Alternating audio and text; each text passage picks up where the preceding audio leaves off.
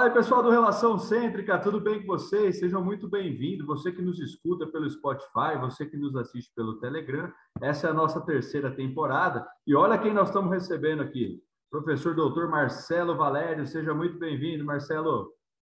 Muito obrigado, Enzo. É um prazer muito grande estar aqui. Eu agradeço sempre pelo convite. Estar aqui no Relação Cêntrica é estar em casa. Então, para mim, é uma alegria muito grande, é uma satisfação. Muito obrigado. É isso, Marcelo é sócio aqui já do nosso canal, já participou algumas vezes aqui. E a gente vai estar sempre querendo a participação do Marcelo, que engrandece o nosso canal. Uma honra muito grande te receber aqui. E o Marcelo vai falar de um tema muito interessante, que é quando corrigir a relação molar. É isso, Marcelo? Exatamente. Olha, é, hoje em dia nós percebemos que a maior parte da dificuldade que o profissional tem dentro do consultório não é na mecânica. Às vezes ele consegue, ele combina bem o conjunto de arcos, um elástico, um mini implante, ou coloca uma propulsão fixa, ou avalia se é possível usar elástico. Mecanicamente, o profissional consegue chegar num resultado. Mas a grande dificuldade que nós vemos hoje é diagnóstico. E, meu amigo, se você não tiver um diagnóstico correto, você vai acabar fazendo um planejamento que não é ideal para o seu paciente. E mesmo que você tenha uma mecânica maravilhosa, você está fazendo maravilhosamente bem uma mecânica que não era para aquela pessoa. E o seu resultado não vai ser legal. Então, nós vamos mostrar para vocês hoje quando é que você tem que corrigir a relação molar ou não. E já adianto aqui, aquela ideia de que quanto mais severo, maior a chance que eu tenho de não corrigir, isso é muito importante do ponto de vista mecânico. Agora fala para mim, o seu paciente, por acaso, ele só anda com os dentes na mão, ele anda com o modelinho na mão na rua? Se ele não anda com o modelinho na mão, se ele anda com o rosto, se ele anda com a queixa dele, se ele anda com a autopercepção, então você vai ter que considerar algumas outras coisas no seu planejamento. É isso, né, Marcelo? Eu acho que a grande maioria, ou é, a maioria dos profissionais, pensam muito nessa severidade da malclusão, né? De, ah, tá completa, tá três quartos de classe 2 ou um quarto, e aí acaba, não, aqui eu vou usar elástico, aqui eu vou usar um propulsor, ah, não, se é muito severo, aí eu extraio, e, é, e não é só isso, né? A gente precisa avaliar a face, a gente precisa avaliar perfil, se vai impactar no perfil do paciente, né? Onde claro. que está o problema, se é na maxila, se é na mandíbula. Isso. Do ponto de vista mecânico, ponto de vista mecânico, nós sempre vamos ter uma mecânica que é mais fácil, que é mais rápida, que é mais simples, que depende menos do paciente. Mas a ortodontia não é fazer o que é mais fácil. A ortodontia é fazer o que o paciente precisa. Então, nós vamos ter que avaliar onde é que está o problema desse paciente. Primeira coisa que eu tenho que avaliar, onde é que está o problema desse paciente. Encontrando onde está o problema, ah, está só na maxila, está só na mandíbula, ou está um pouco em cada um. Aí eu vou ter uma gama de possibilidades para cada lugar onde o problema pode estar. Ah, eu tenho problema na maxila? Então, eu vou extrair premolar e vou retrair anterior. Ou vou fazer distalização, que para a face do paciente é a mesma coisa, certo? Isso é muito importante a gente ressaltar. Dente, o dente, o lábio, o incisivo e o lábio não sabem o que está acontecendo lá atrás. Se você colocou dois IZC e está distalizando, ou se você extraiu das premolares e está retraindo, o lábio não sabe o que está acontecendo lá atrás. O incisivo veio para trás, o lábio veio junto. Então, eu vou ter um problema em cima, posso trabalhar com extrações é, superiores ou com distalização. Tem um problema embaixo, posso trabalhar com propulsão fixa ou com propulsão removível, também chamada de elástico, né? que é muito prático para a gente. Eu tenho que avaliar, ah, eu preciso de efeito um pouco em cada arco. Eu vou ter que fazer uma mecânica que mexe um pouco em cima e mexe um pouco embaixo. Pode, posso associar uma propulsão com distalização superior, por exemplo, eu vou ter que dar para o meu paciente aquilo que ele precisa, mesmo que do ponto de vista mecânico não seja o mais fácil que eu tenho a fazer, porque o tratamento não tem que ser bom para mim, tem que ser bom para o paciente. É isso aí. E o Marcelo separou alguns casos, né, Marcelo, para a gente ver e discutir os casos, né? Separei, vou compartilhar com vocês. Mostra para a gente aqui, por favor. Vamos dar uma olhada. Você que está nos escutando pelo Spotify, se você quiser ver os casos clínicos e ver tudo que o Marcelo está mostrando e compartilhando com a gente, é só você dar um pulinho no Telegram e tem acesso a todos os nossos conteúdos. Renzo, eu coloquei aqui para a gente começar. Tá vendo minha tela aí já? Tô vendo, tô vendo. Bom, então, eu coloquei aqui para a gente começar. Você vê que na, na página inicial aqui, na minha capa, assim como na, na imagem que eu estou aqui de fundo, a minha imagem de fundo é essa capa aqui da aula, né? Sim. É, a minha capa, eu fiz questão de colocar, isso que você está vendo à direita, uma face, os incisivos e os molares. Gente, é uma coisa, é regra. Não existe pensar em tratamento ortodôntico tomando em conta só a face e não existe pensar em tratamento ortodôntico tomando em conta só os dentes você tem que avaliar tudo. E vou te falar mais, não é só isso. Tem um terceiro elemento que é extremamente importante, que é queixa do paciente. O seu planejamento vai tomar em conta a face do paciente ao início, a oclusão do paciente ao início e a queixa que traz o paciente ao consultório. Nesse momento, eu faço uma parte muito importante. Você tem que escutar o seu paciente. Eu tenho colegas que às vezes me falam: olha, eu tenho uma taxa de conversão baixa, o paciente vai até na consulta e acaba não retornando, acaba não fechando comigo. Meu amigo, o mais difícil que você tem é o paciente até você. Se o paciente for até você, você não tem como não fechar o seu negócio, não tem como você não converter esse paciente se você oferecer para ele aquilo que ele precisa. O paciente não seleciona, você digita na internet, ortodontista, doutor Marcelo, vou lá nesse rapaz. Não. Ele conversou com alguém que já é seu paciente, ele viu você trabalhar em algum lugar. Se ele conversou com, com alguém que é seu paciente, ele tem uma ideia de preço. Ele não vai chegar lá e ficar extremamente espantado com o que você está falando e ir embora.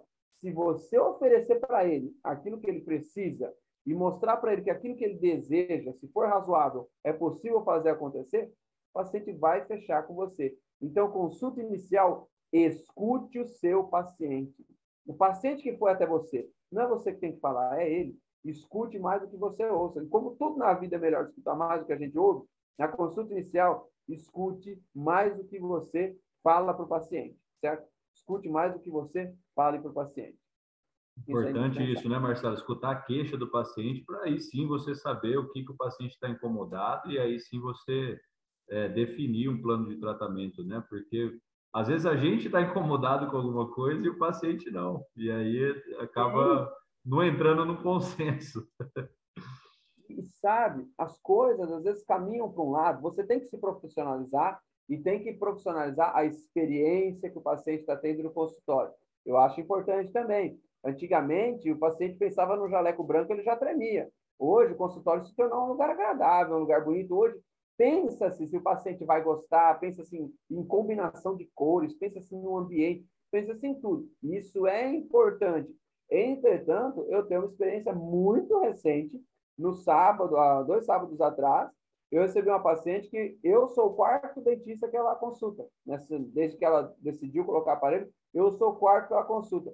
Sabe o que foi que ela me disse? Assim, primeiro comentário dela sobre é, o meu atendimento, antes de falar, é, ah, tudo bem, eu vou fazer, é a primeira justificativa que ela deu. Olha, doutor, eu vou falar a verdade, eu estou muito tranquilo agora, eu, tô, eu vim aqui preocupado e vim aqui um pouco desanimada, porque eu já fui em outros, eu estava animada antes, mas eu desanimei. O senhor foi o primeiro que perguntou para mim o que eu estava querendo e antes de me oferecer um café, ouviu o que eu tinha para falar. Ela falou toda vez, o dentista fala para mim, olha, você, o que está trazendo você aqui e tal. Quando eu começo a falar, a pessoa fala, você aceita um café? Eu vou pedir para a secretária fazer. Gente, o paciente não vai indo para o seu consultório para tomar café. Sinto muito. Essa foi uma queixa específica da paciente. Ela falou que foi em três profissionais, os três interromperam a paciente para falar, você aceita um café? Meu amigo, a paciente não está lá para isso. É importante você criar uma boa experiência, mas o paciente não foi lá falando para você, doutor, eu gostaria de uma experiência para corrigir meu incisivo. É. O paciente quer que você faça um tratamento ortodôntico, ele não foi lá procurando essa experiência. Você tem que a experiência é rica quando você oferece e envolve o paciente sem que ele perceba que isso está acontecendo. Quando ele viu, já foi. Se você está usando a sua experiência para interromper seu paciente, meu amigo, pode parar que você não está no caminho certo.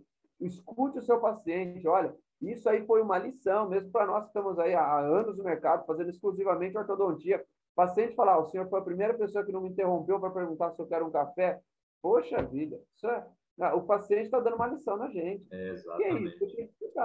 Eu ia falar justamente isso, né? Que às vezes você quer lá servir um cafezinho, tudo bem, né? Você pode até servir o um cafezinho para o paciente, mas na hora certa, não na hora que ela está no meio da, da explicação da queixa dela, né? Pô, senta ali, conversa, entende o que o paciente quer e aí sim, depois, se você quiser servir um cafezinho, uma água, tudo bem, né? Não tem. Eu acho que você tem que, tem que ter, é bacana. Não, vou recepcionar bem o paciente, tudo bem. Então, no momento de pandemia, não sei se dentro do consultório é lugar para você ficar se alimentando, mas é, você tem que recepcionar bem o seu paciente, tem que ter um momento rico ali, é, interpessoal com o paciente, para ele se sentir mais à vontade, acho extremamente importante. Mas você precisa priorizar o que é prioridade, não priorizar aquilo que pode te parecer que vai trazer o paciente para mais pertinho de você, vai fazer ele gostar do seu consultório. O paciente não está lá para gostar do seu consultório. O paciente está lá para gostar do seu tratamento, está te procurando como profissional. Ele é uma pessoa doente, uma oclusão é reconhecida como uma doença. Então, o paciente é uma pessoa doente. Imagina que você chega com uma dor aqui no seu estômago muito forte no médico e a hora que você está falando, olha, doutor, quando eu sento assim, dói, ele fala, você gostaria de um cafezinho? Não, eu só queria ver isso. Ah, tudo bem. Então, aí dói aqui. Né? E aí, você pratica algum esporte? O que é isso? Imagina você no médico tentando falar para o cara, doutor, tem três dias que eu não durmo porque eu tenho uma dor no estômago aqui. E o médico falou para você, mas você quer com açúcar ou sem? Poxa vida, coloque-se é, é. no lugar do paciente. Coloque-se no lugar do paciente. É isso aí, não dá, né, cara? não dá, não dá. E hoje nós vamos mostrar aqui, é, isso aqui mostra a importância da queixa do paciente e, e também a importância de nós lembrarmos que nós falamos sempre para os nossos alunos, não tem receita de bolo. Se alguém te oferecer uma receita de bolo, se você ali no seu consultório inventou a roda e encontrou uma receita mágica de bolo, reveja os seus conceitos, procure por nós, procure por um curso, vamos conversar, abre sua cabeça, porque não tem receita de bolo em ortodontia. Ortodontia não é fácil. Ortodontia não é fácil. Ortodontia é difícil e muito. Se em algum momento você percebe que está comprando uma ideia de que ortodontia é fácil, se você estudar, nada é fácil em ortodontia. Ortodontia é difícil, cada paciente é um desafio, cada paciente tem características próprias. Então, ortodontia é difícil? É muito difícil. Se você estudar muito, você vai conseguir ter sucesso. Se você procurar por receitas de bolo, procurar por caminhos mais fáceis, sinto muito, não vai dar certo. Gostaria que desse, porque aí eu iria trabalhar menos também. Mas não, não vai dar certo. Então, não ter receita de bolo, nós vamos ter que avaliar esses pacientes como um. E aqui, é, mais uma vez, vamos começar. Ó, é, as aulas, o maior gosto de um professor, o que, que é? Quando um aluno escreve para ele, manda uma, manda uma mensagem, doutor, eu assisti sua aula e eu fiquei com essa dúvida. Puxa vida, eu adoro, porque aí eu sei que o aluno estava ali prestando atenção e que ele pensou naquilo depois. Se você lê um livro, se você assiste uma aula e você não tem dúvida, preocupe-se. Porque se você não tem dúvida, de duas uma. Ou você sabe tudo sobre aquele assunto e ninguém sabe tudo sobre coisa alguma. Mesmo nós, quando ensinamos a aula, sempre há mais para aprender sobre aquele assunto e há como amadurecer aquele assunto. E é, os alunos, sem dúvida, que estão vendo a matéria pela primeira vez, quando estudarem, isso vai suscitar dúvidas. Então, me escreve, me procura. Para mim é um prazer. Por e-mail, às vezes, é um pouco difícil. Eu trabalho como revisor científico de muitas revistas de fora, então recebo uma quantidade grande de e-mails por dia mas por Instagram eu tenho feito o máximo para responder a todo mundo, até porque os alunos preferem um contato mais rápido ali, então é, me procure. Ah, professor, o senhor está fazendo isso para me seguir. Não precisa me seguir, pode só mandar a dúvida, para mim já está bom. É, eu sou professor, meu objetivo é te ensinar. Se eu puder agregar de alguma forma, escreve ali, aquilo que eu puder te ajudar, para mim vai ser um prazer. Para o pessoal que está só nos escutando no Spotify, Marcelo está colocando aqui um QR Code com o Instagram dele, que é o arroba Marcelo Valério Ortodontista. Então, você que está só nos escutando aí, quiser procurar o Marcelo Valério nas redes sociais, arroba Marcelo Valério Ortodontista, vai estar tá lá nas redes sociais, mande uma mensagem para o Marcelo, tire suas dúvidas, ele vai estar tá lá prontidão para responder e tirar todas as suas dúvidas. Para mim, é sempre um prazer, sempre um prazer. Às vezes você recebe uma mensagem do aluno, tem muitos alunos que começam a mensagem assim, professor, desculpa o incômodo, não é cômodo algum. Eu não vou parar ali uma aula que eu estou dando, paciente que eu estou atendendo, para te responder. Eu vou estar tá fazendo aquilo no momento que eu posso fazer. Então, não é incômodo algum. Eu sentar para ajudar você, para mim, é um prazer. Então, pode escrever, vai ser um gosto muito grande. A, a profissão do professor é isso, é você facilitar a vida do outro. Então, nós estamos aqui para ajudar. Ontem, eu dei aula a manhã inteira de cefalometria. Eu cheguei em casa, quando eu cheguei para o almoço, um aluno tinha me escrito: é, professor, eu preciso fazer uma dobra de tal tipo numa paciente eu percebi que eu sei fazer a dobra, mas eu percebi que eu preciso fazer a dobra, mas eu ainda não sei fazer. O senhor pode me, me ajudar aqui, me escrever como passo a passo? Eu parei, eu gravei um vídeo para o aluno e falei para ele, me manda seu e-mail, mandei um vídeo para ele por transfer, que eu fiz Olha, aqui na minha legal, casa. Cara, que legal. ortodontista, claro que eu tenho alicate e fio em casa, né? Então, eu cortei um pedaço de fio, pus uma folha branca embaixo e falei, ó, você faz assim, assim. Para nós, não é incômodo, é um prazer. Se você está me procurando, significa que você considera que eu posso te ajudar de alguma forma. Então, isso para mim é um elogio para o meu trabalho. Pode me escrever, pode procurar, e para a gente sempre vai ser um prazer, tá bom? Olha Aí, esse caso aqui, Vou te mostrar esse caso aqui. Esse casinho que a gente tem aqui, dá uma olhada.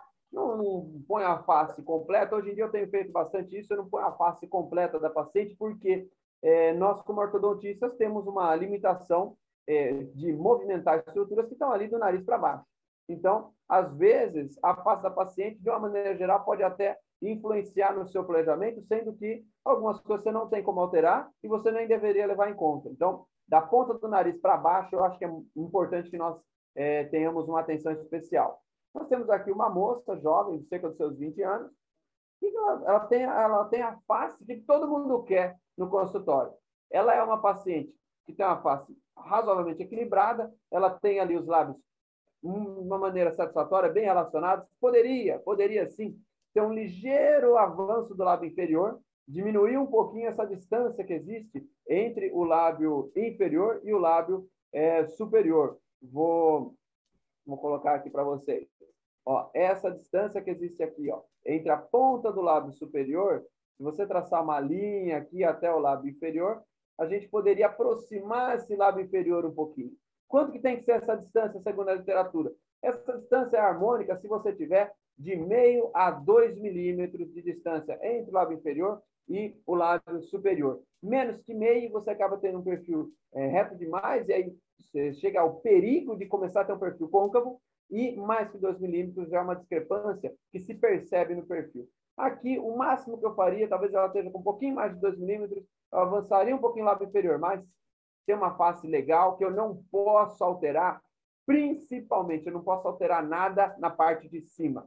Eu não posso alterar esse contorno que ela tem do lábio superior, eu não posso alterar a inclinação que ela tem do lábio superior aqui. Esse é, contorno aqui que ela tem, essa inclinação, a silhueta, eu chamo assim sempre, a silhueta do lábio superior dela, é muito bonito. Às vezes, pacientes que não têm essa silhueta, eles fazem uma harmonização, um preenchimento para justamente passar a ter. Então, isso daqui eu não posso mexer. Se eu colocar para frente, ela fica muito protrusa. Se eu colocar para trás, ela vai ter o perfil um pouco achatado. Então, eu já sei que essa paciente, não importa o que ela tenha oclusalmente, eu não posso mexer nesse lado superior. E se eu for fazer alguma coisa no lábio inferior, que seja um ligeiro avanço, uma retroposição, jamais. Certo? Vamos avaliar a paciente. Essa paciente chegou para mim e falou, doutor, a minha queixa, eu quero, eu falei que você gostaria. Olha, ela tinha um ligeiro apinhamentinho no, no central. É, eu falei para ela, olha, você tem alguma coisa ali disso que te incomoda? Não, para mim, resolver isso aqui está 10. Só que a paciente intrabucal tinha um quartinho do classe 2 do lado direito. É, o é, que, que eu tenho aqui? Essa paciente, depois que eu resolvi o problema dela, que era um alinhamentozinho no central, não coloquei aqui porque no início a situação dela enganava um pouquinho, podia dificultar o planejamento. Eu quero que vocês vejam de uma maneira nua e clara aquilo que eu estou falando que, que essa paciente tem aqui? Um quarto de classe 2, subdivisão tipo 1 direita. Ela tem aqui linha média superior coincidente com o plano sagital mediano, um ligeiro desvio da linha média inferior para a direita dela. Por quê? Porque do lado esquerdo ela tem uma classe 1, uma bem gravada, e do lado direito ela tem um quartinho de classe 2. Um quartinho de classe 2. Você percebe o molar aqui, ó, ele não está bem engrenado na meia. Se você olhar na, distal do molar aqui, é muito claro que ele não está bem engrenadinho na meia aqui, e você percebe os pré-molares e canino em classe, um quartinho de classe 2. Eu não uso, eu não uso o canino como referencial, tá? Isso é, todos os meus alunos sabem, meus alunos até brincam quando vem mostrar um caso, professor, o que o senhor acha desse caso de classe 2 canino? Eu já olho para o aluno, eu já sei que ele está brincando, porque Canino, gente, sofre influência de apinhamento de acema da região anterior, sofre influência de irregularidades dos dentes anteriores e de irregularidades próprias da sua posição. Então, canino, sabe o que ele me fala na dentadura permanente? Nada. Eu vou avaliar molar. Ortodontia é a arte de você trabalhar lá no molar e você ganhar aqui no incisivo. O ortodontista olha o tempo inteiro lá atrás, enquanto o paciente olha aqui na frente. Graças a Deus, quando você ajusta tudo lá atrás, aqui na frente fica bonito também. Mas se você olhar só na frente, lá atrás não vai se ajustar nunca. Então, você é ortodontista, você não é um alinhador de dentes, você não é uma pessoa que está lá para alinhar dentes. Você é um ortodontista, você vai trabalhar lá atrás para ganhar aqui na frente, certo? É isso que nós fazemos. Então, olha aqui, poxa, tem um quartinho de classe 2. Um referencial fácil aqui, olha só. Segundo pré-superior está ocluindo no bracket inferior. Ele deveria estar tá ocluindo na meia. Primeiro pré, mesma coisa, o canino, a mesma coisa, e o molar está com um buraquinho aqui, ó, que a gente não conseguiu puxar mais o afastador na paciente, mas você vê que a cúspide superior não está ocluindo na meia. Olha o buraquinho aqui. Ó. Isso não pode acontecer. Bom, o que, que eu vou avaliar então? Peraí, se a paciente, eu não posso mexer no lábio superior. O que, que eu sei? O que, que mexe no lábio superior? Retração do incisivo. O que, que mexe no lábio inferior? Mecânicas no arco inferior e inclinação do incisivo superior. Artigo muito recente, publicado esse ano na Korean Journal, há, muito, há pouquíssimos meses, nos mostrou que a inclinação do incisivo superior afeta o lábio inferior. Então, o que eu sei que eu tenho que fazer? Eu não posso distalizar, não posso retrair o incisivo superior, nem protruir, porque eu não quero mexer em cima. Eu, o máximo que eu desejo, lembra o que, que é? Um ligeiro avanço do lábio inferior, se possível. Se não for possível, mantenha no mesmo lugar. Poxa vida, então o que, que eu quero? Uma mecânica que mexa só embaixo. Qual é a mecânica que essencialmente movimenta arco inferior? Tem algum efeito superior? Toda mecânica intermaxilar vai ter, mas que essencialmente movimento inferior. Elástico, propulsão da mandíbula. Propulsão fixa, com um twin force, um force, um APM, ou propulsão removível, que é o elástico. Nós já sabemos, o Dr. Guilherme já publicou isso, é, e outros autores corroboram, o elástico ele é um propulsor removível. Ele é um professor que você tira e põe. Quando você pega um elástico do seu saquinho, você está colocando na boca do paciente um twin force é, que ele vai poder tirar para comer. É isso daí. Elástico é um professor removível. Qual é o efeito do elástico? O efeito do elástico na face, ele tende a lançar o lábio inferior um pouco para frente, em acordo com a severidade. Quanto mais severa a maloclusão que está corrigindo antero-posteriormente, mais vai lançar o lábio inferior para frente.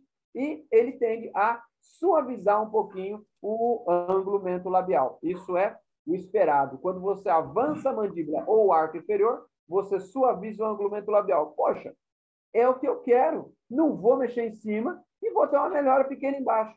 Ah, doutor, vai melhorar muito? Não vai melhorar muito, não vai mudar muito, aliás. Por quê? Porque eu tenho um quarto de classe 2.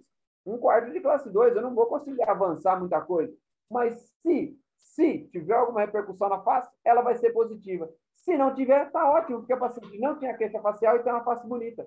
Beleza. O que, que eu vou avaliar nesse momento, então? Agora que eu sei que o problema dela é embaixo e que eu sei que é possível trabalhar embaixo, o que, que eu vou avaliar? Agora sim, eu vou avaliar minhas possibilidades mecânicas.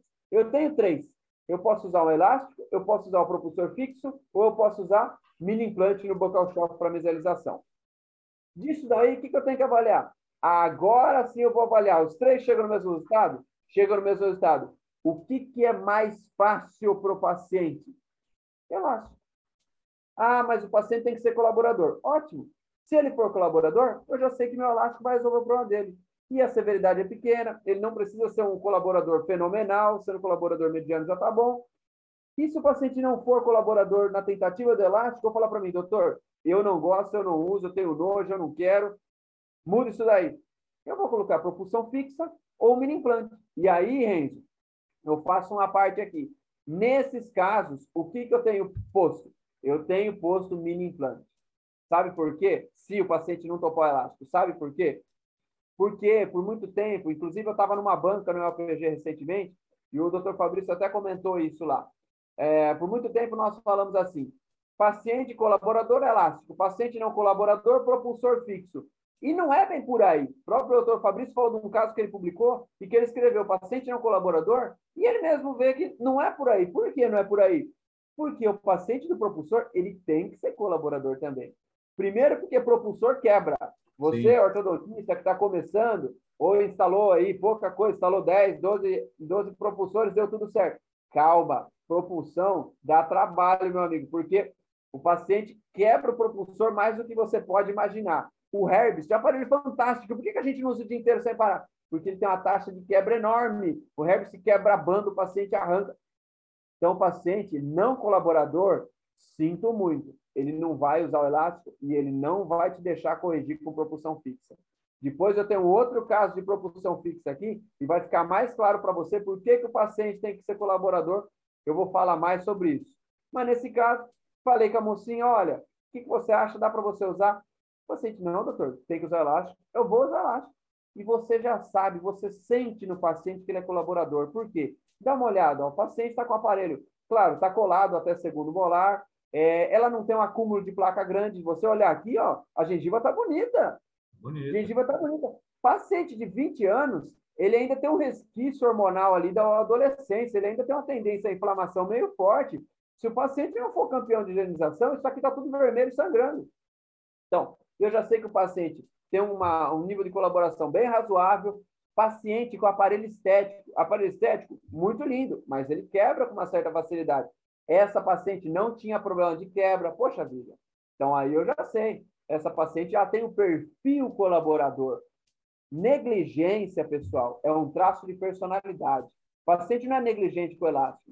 A pessoa que é negligente, ela é negligente e ponto. É o cara que chega atrasado no trabalho, é o cara que atrasa o pagamento, é o cara que esquece a consulta, é o cara que não usa o elástico. Isso pode ser o paciente, pode ser a gente no nosso dia a dia. Negligência ou disciplina são traços de personalidade, tá bom? Então, combinei com a paciente. Linda, você vai usar elástico? Vou. Vamos comigo, então. Dia 25 de janeiro eu tinha um quartinho de classe 2. Coloquei o elastiquinho nela. Em um mêsinho, ó, um mêsinho, claro. Aqui ela está excêntrica. Muito importante, muito importante.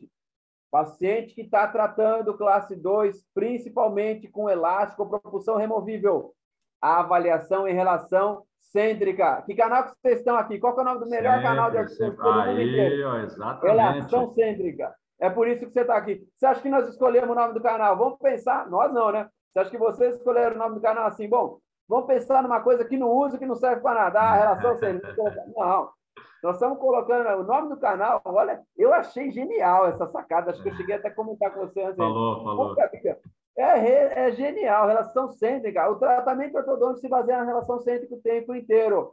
Então, você vai manipular o queixinho da paciente e vamos avaliar como é que ela está.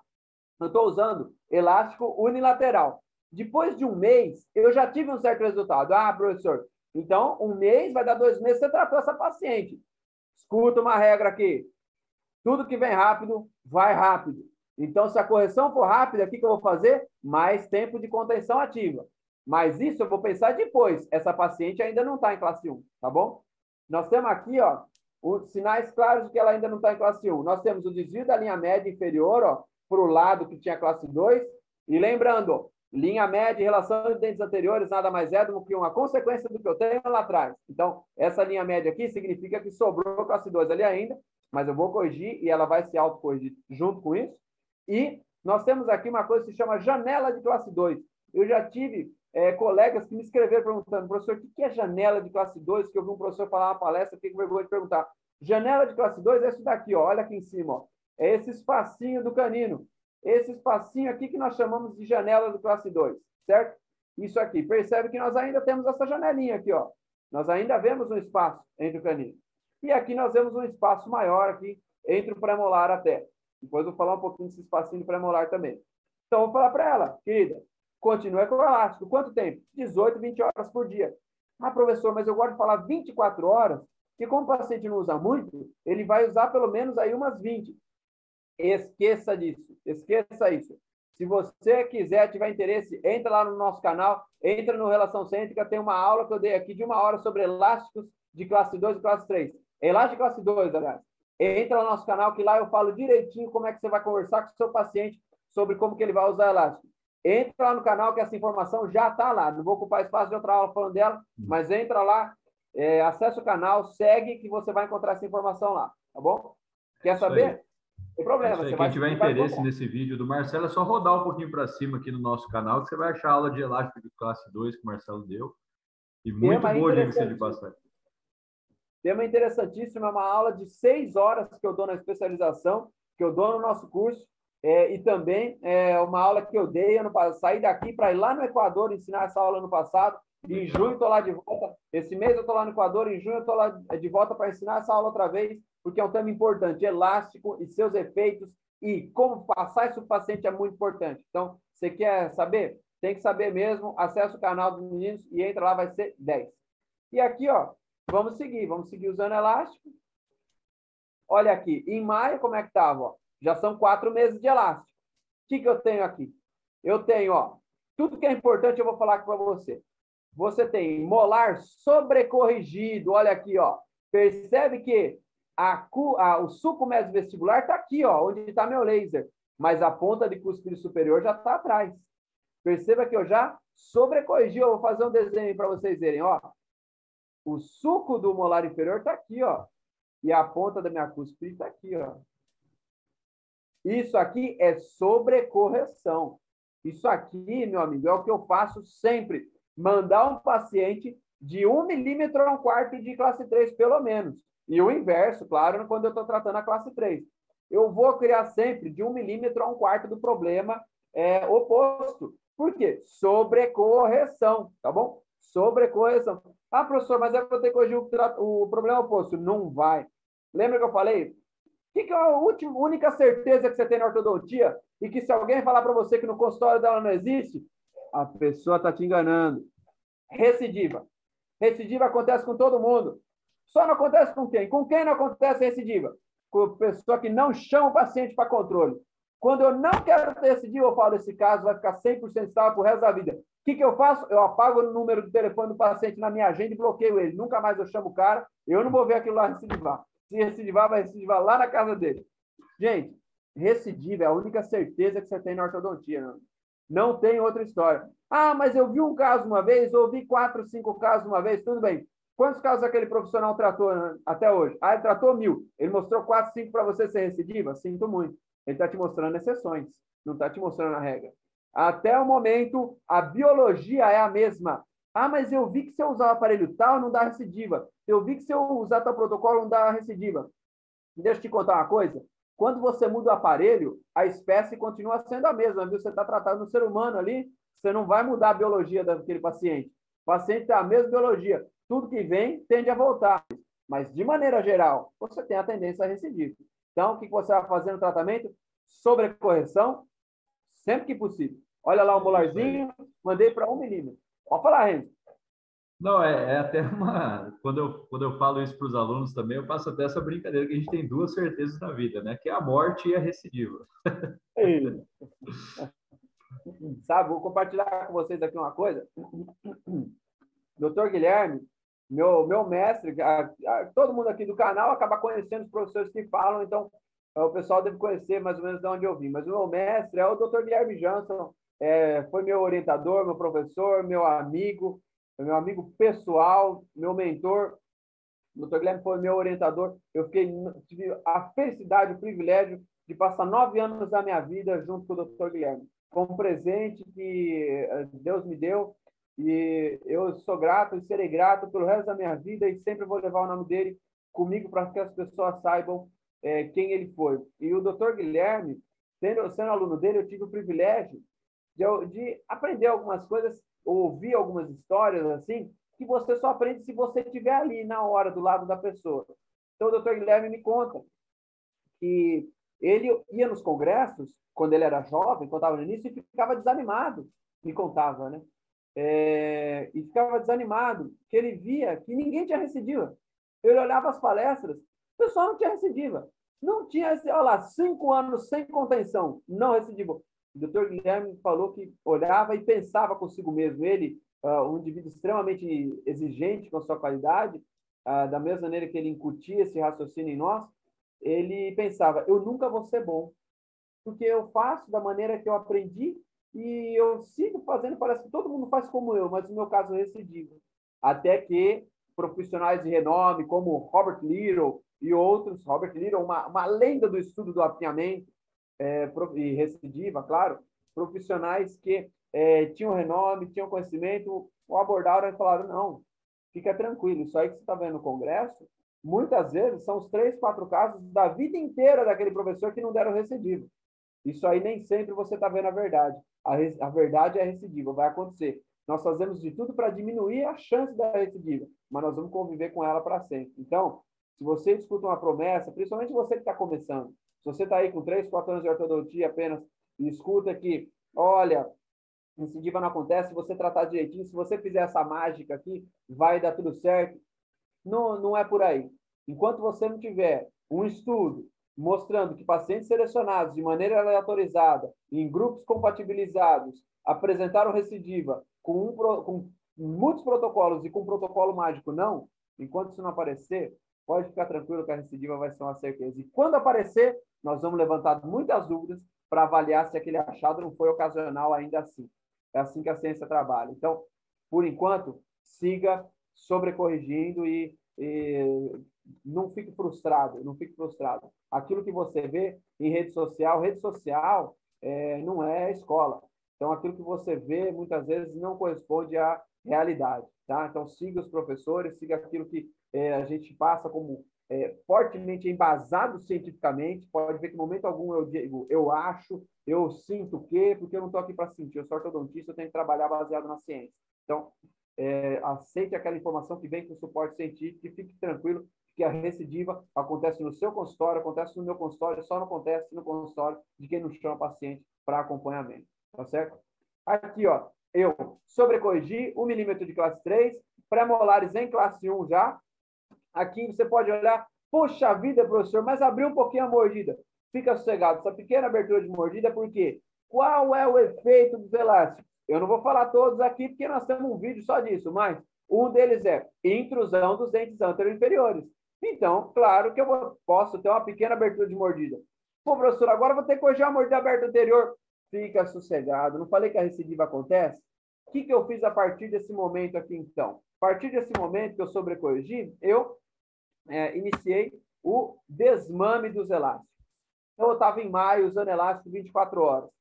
Quanto tempo eu fico desmamando, ou seja, diminuindo paulatinamente o uso dos elásticos? Três meses. Eu diminuo gradativamente por três meses. Eu não deixo o paciente menos tempo de contenção do que o tempo que ele usou para ser tratado ativamente. Então, por exemplo, ah, ele ativou por é, cinco meses. Então, tudo bem, eu vou remover paulatinamente por três meses e vou deixar dois meses a mais para dormir. Eu não vou tratar um paciente por oito meses com elástico e deixar dois meses de contenção. Não é suficiente. Mas olha quando você usa é, uma remoção paulatina de três meses. Olha que bacana. Você tem aí uma ligeira recidiva da classe 3, assentou perfeitamente. Olha que linda a relação dessa cúspide distal do superior na meia. Isso é lindo, isso aqui dá um gosto muito grande de ver. Você tem canino bem encaixado em chave, você tem correção do desvio da linha média, olha aqui, ó. Preste bem atenção que em momento algum eu coloquei um elástico anterior, em momento algum eu falei agora nós vamos corrigir a linha média de uma maneira mágica. Não, eu corrigi a classe 2. Aqui você pode olhar, ah, professor, tem uma janela de classe 2 aqui. Isso aqui não é janela, e por que, que eu deixo muito claro isso para você? Isso aqui é o 45 pré-molar inferior, está ligeiramente rotacionado. Por quê? porque eu não colei bem no início. Eu não colei bem no início, agora eu vou corrigir a colagem. Pô, professor, você está falando aí que não colou direitinho? É, acontece, você tem que olhar.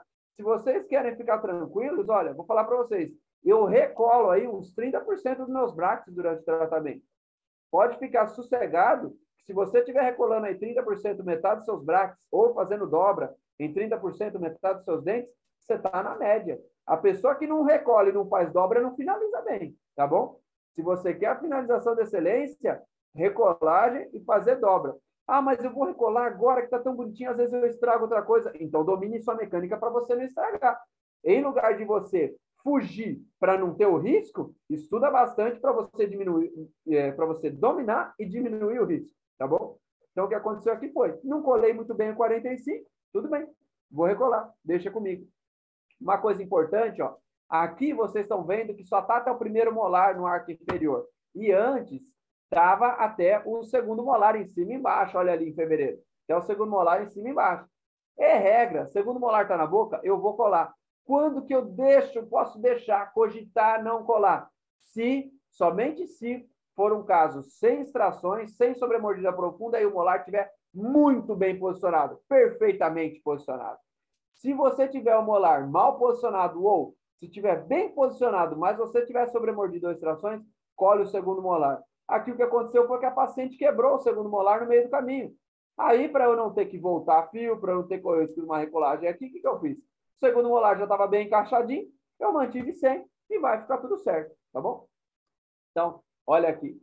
Em maio eu comecei a remoção paulatina, em agosto já tinha recidivado o que eu precisava, E aí aqui eu vou fazer finalização. Eu vou mexer no torque aqui do canino do lado esquerdo, olha que a raiz dele está muito proeminente aqui, ele está um pouco distangulado, a raiz se lançou para anterior. Eu vou fazer uma dobrinha para encaixar esse primeiro pré. Eu vou mexer com dobra, vou fazer finalização. E uma dica, finalização, gente, não é vou fazer um offset aqui um inset ali. Finalização são três, quatro meses. Se você pensar em usar torque, ah, na finalização vou ter que dar um torque. Você não vai tirar esse paciente, esse aparelho, antes de quatro ou cinco meses. Porque o torque vai levar dois a três meses para ser limpo. Tá? Existe uma frase clássica dos Ackerson, torque takes time. Essa frase é dos Ackerson, no final da década de 90, significa que o torque vai consumir seu tempo, certo?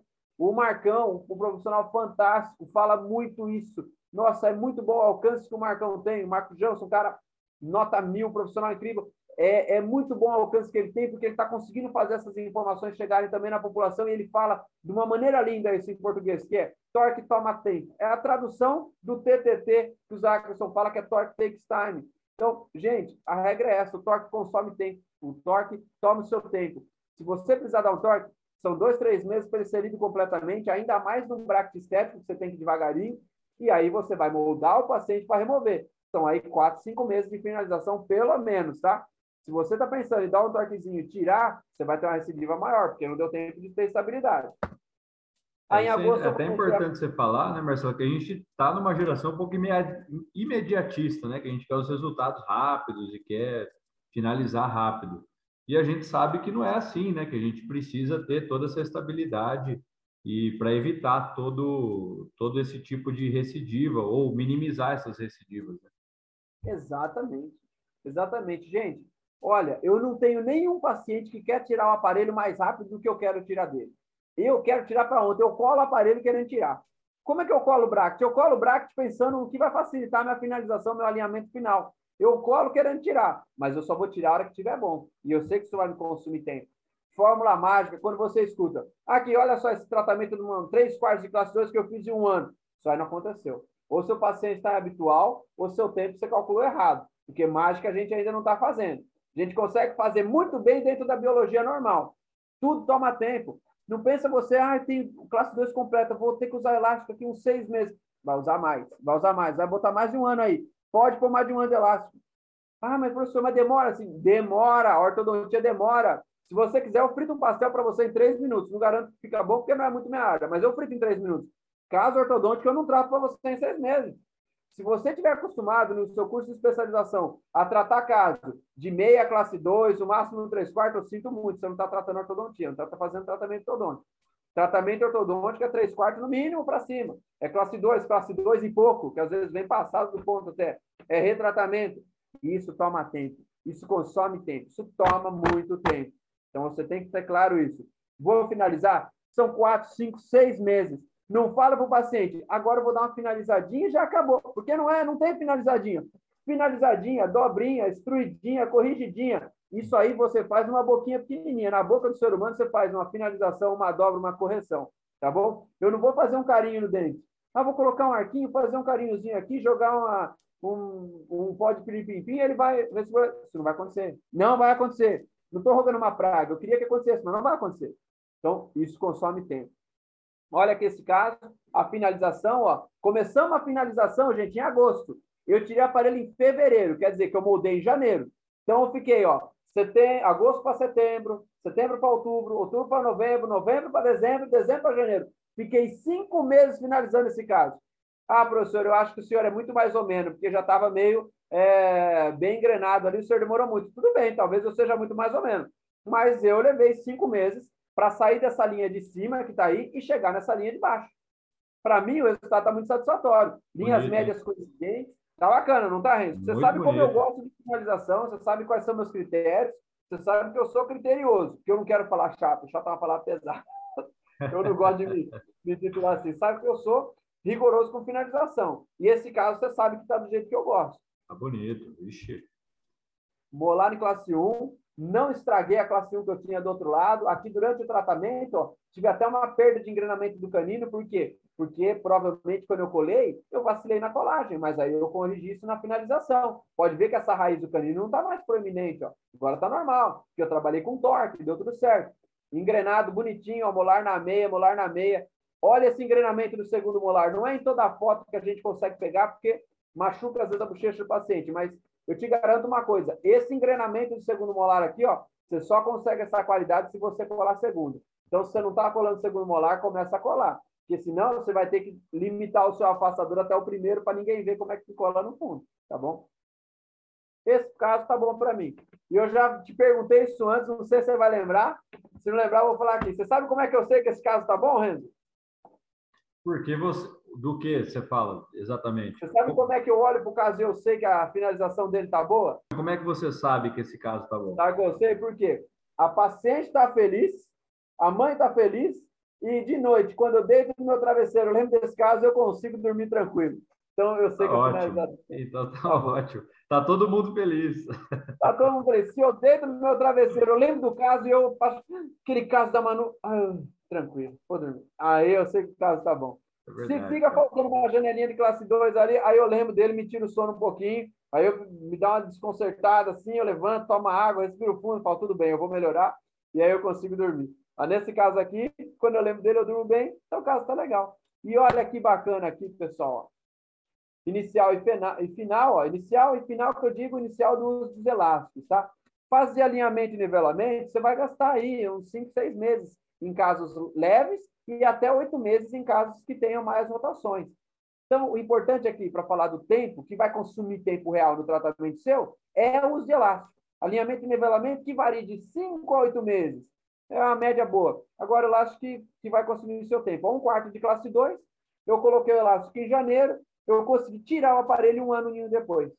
Então, entre correção ativa, remoção paulatina e cinco meses de finalização, eu levei um aninho aí para tirar o aparelho da paciente, tá? E ficou tudo bem, porque eu falei para ela, quando ela sentou na cadeira inicialmente, eu falei para ela, eu vou tratar você por um ano e meio. E o tempo de tratamento dessa paciente deu 18 meses.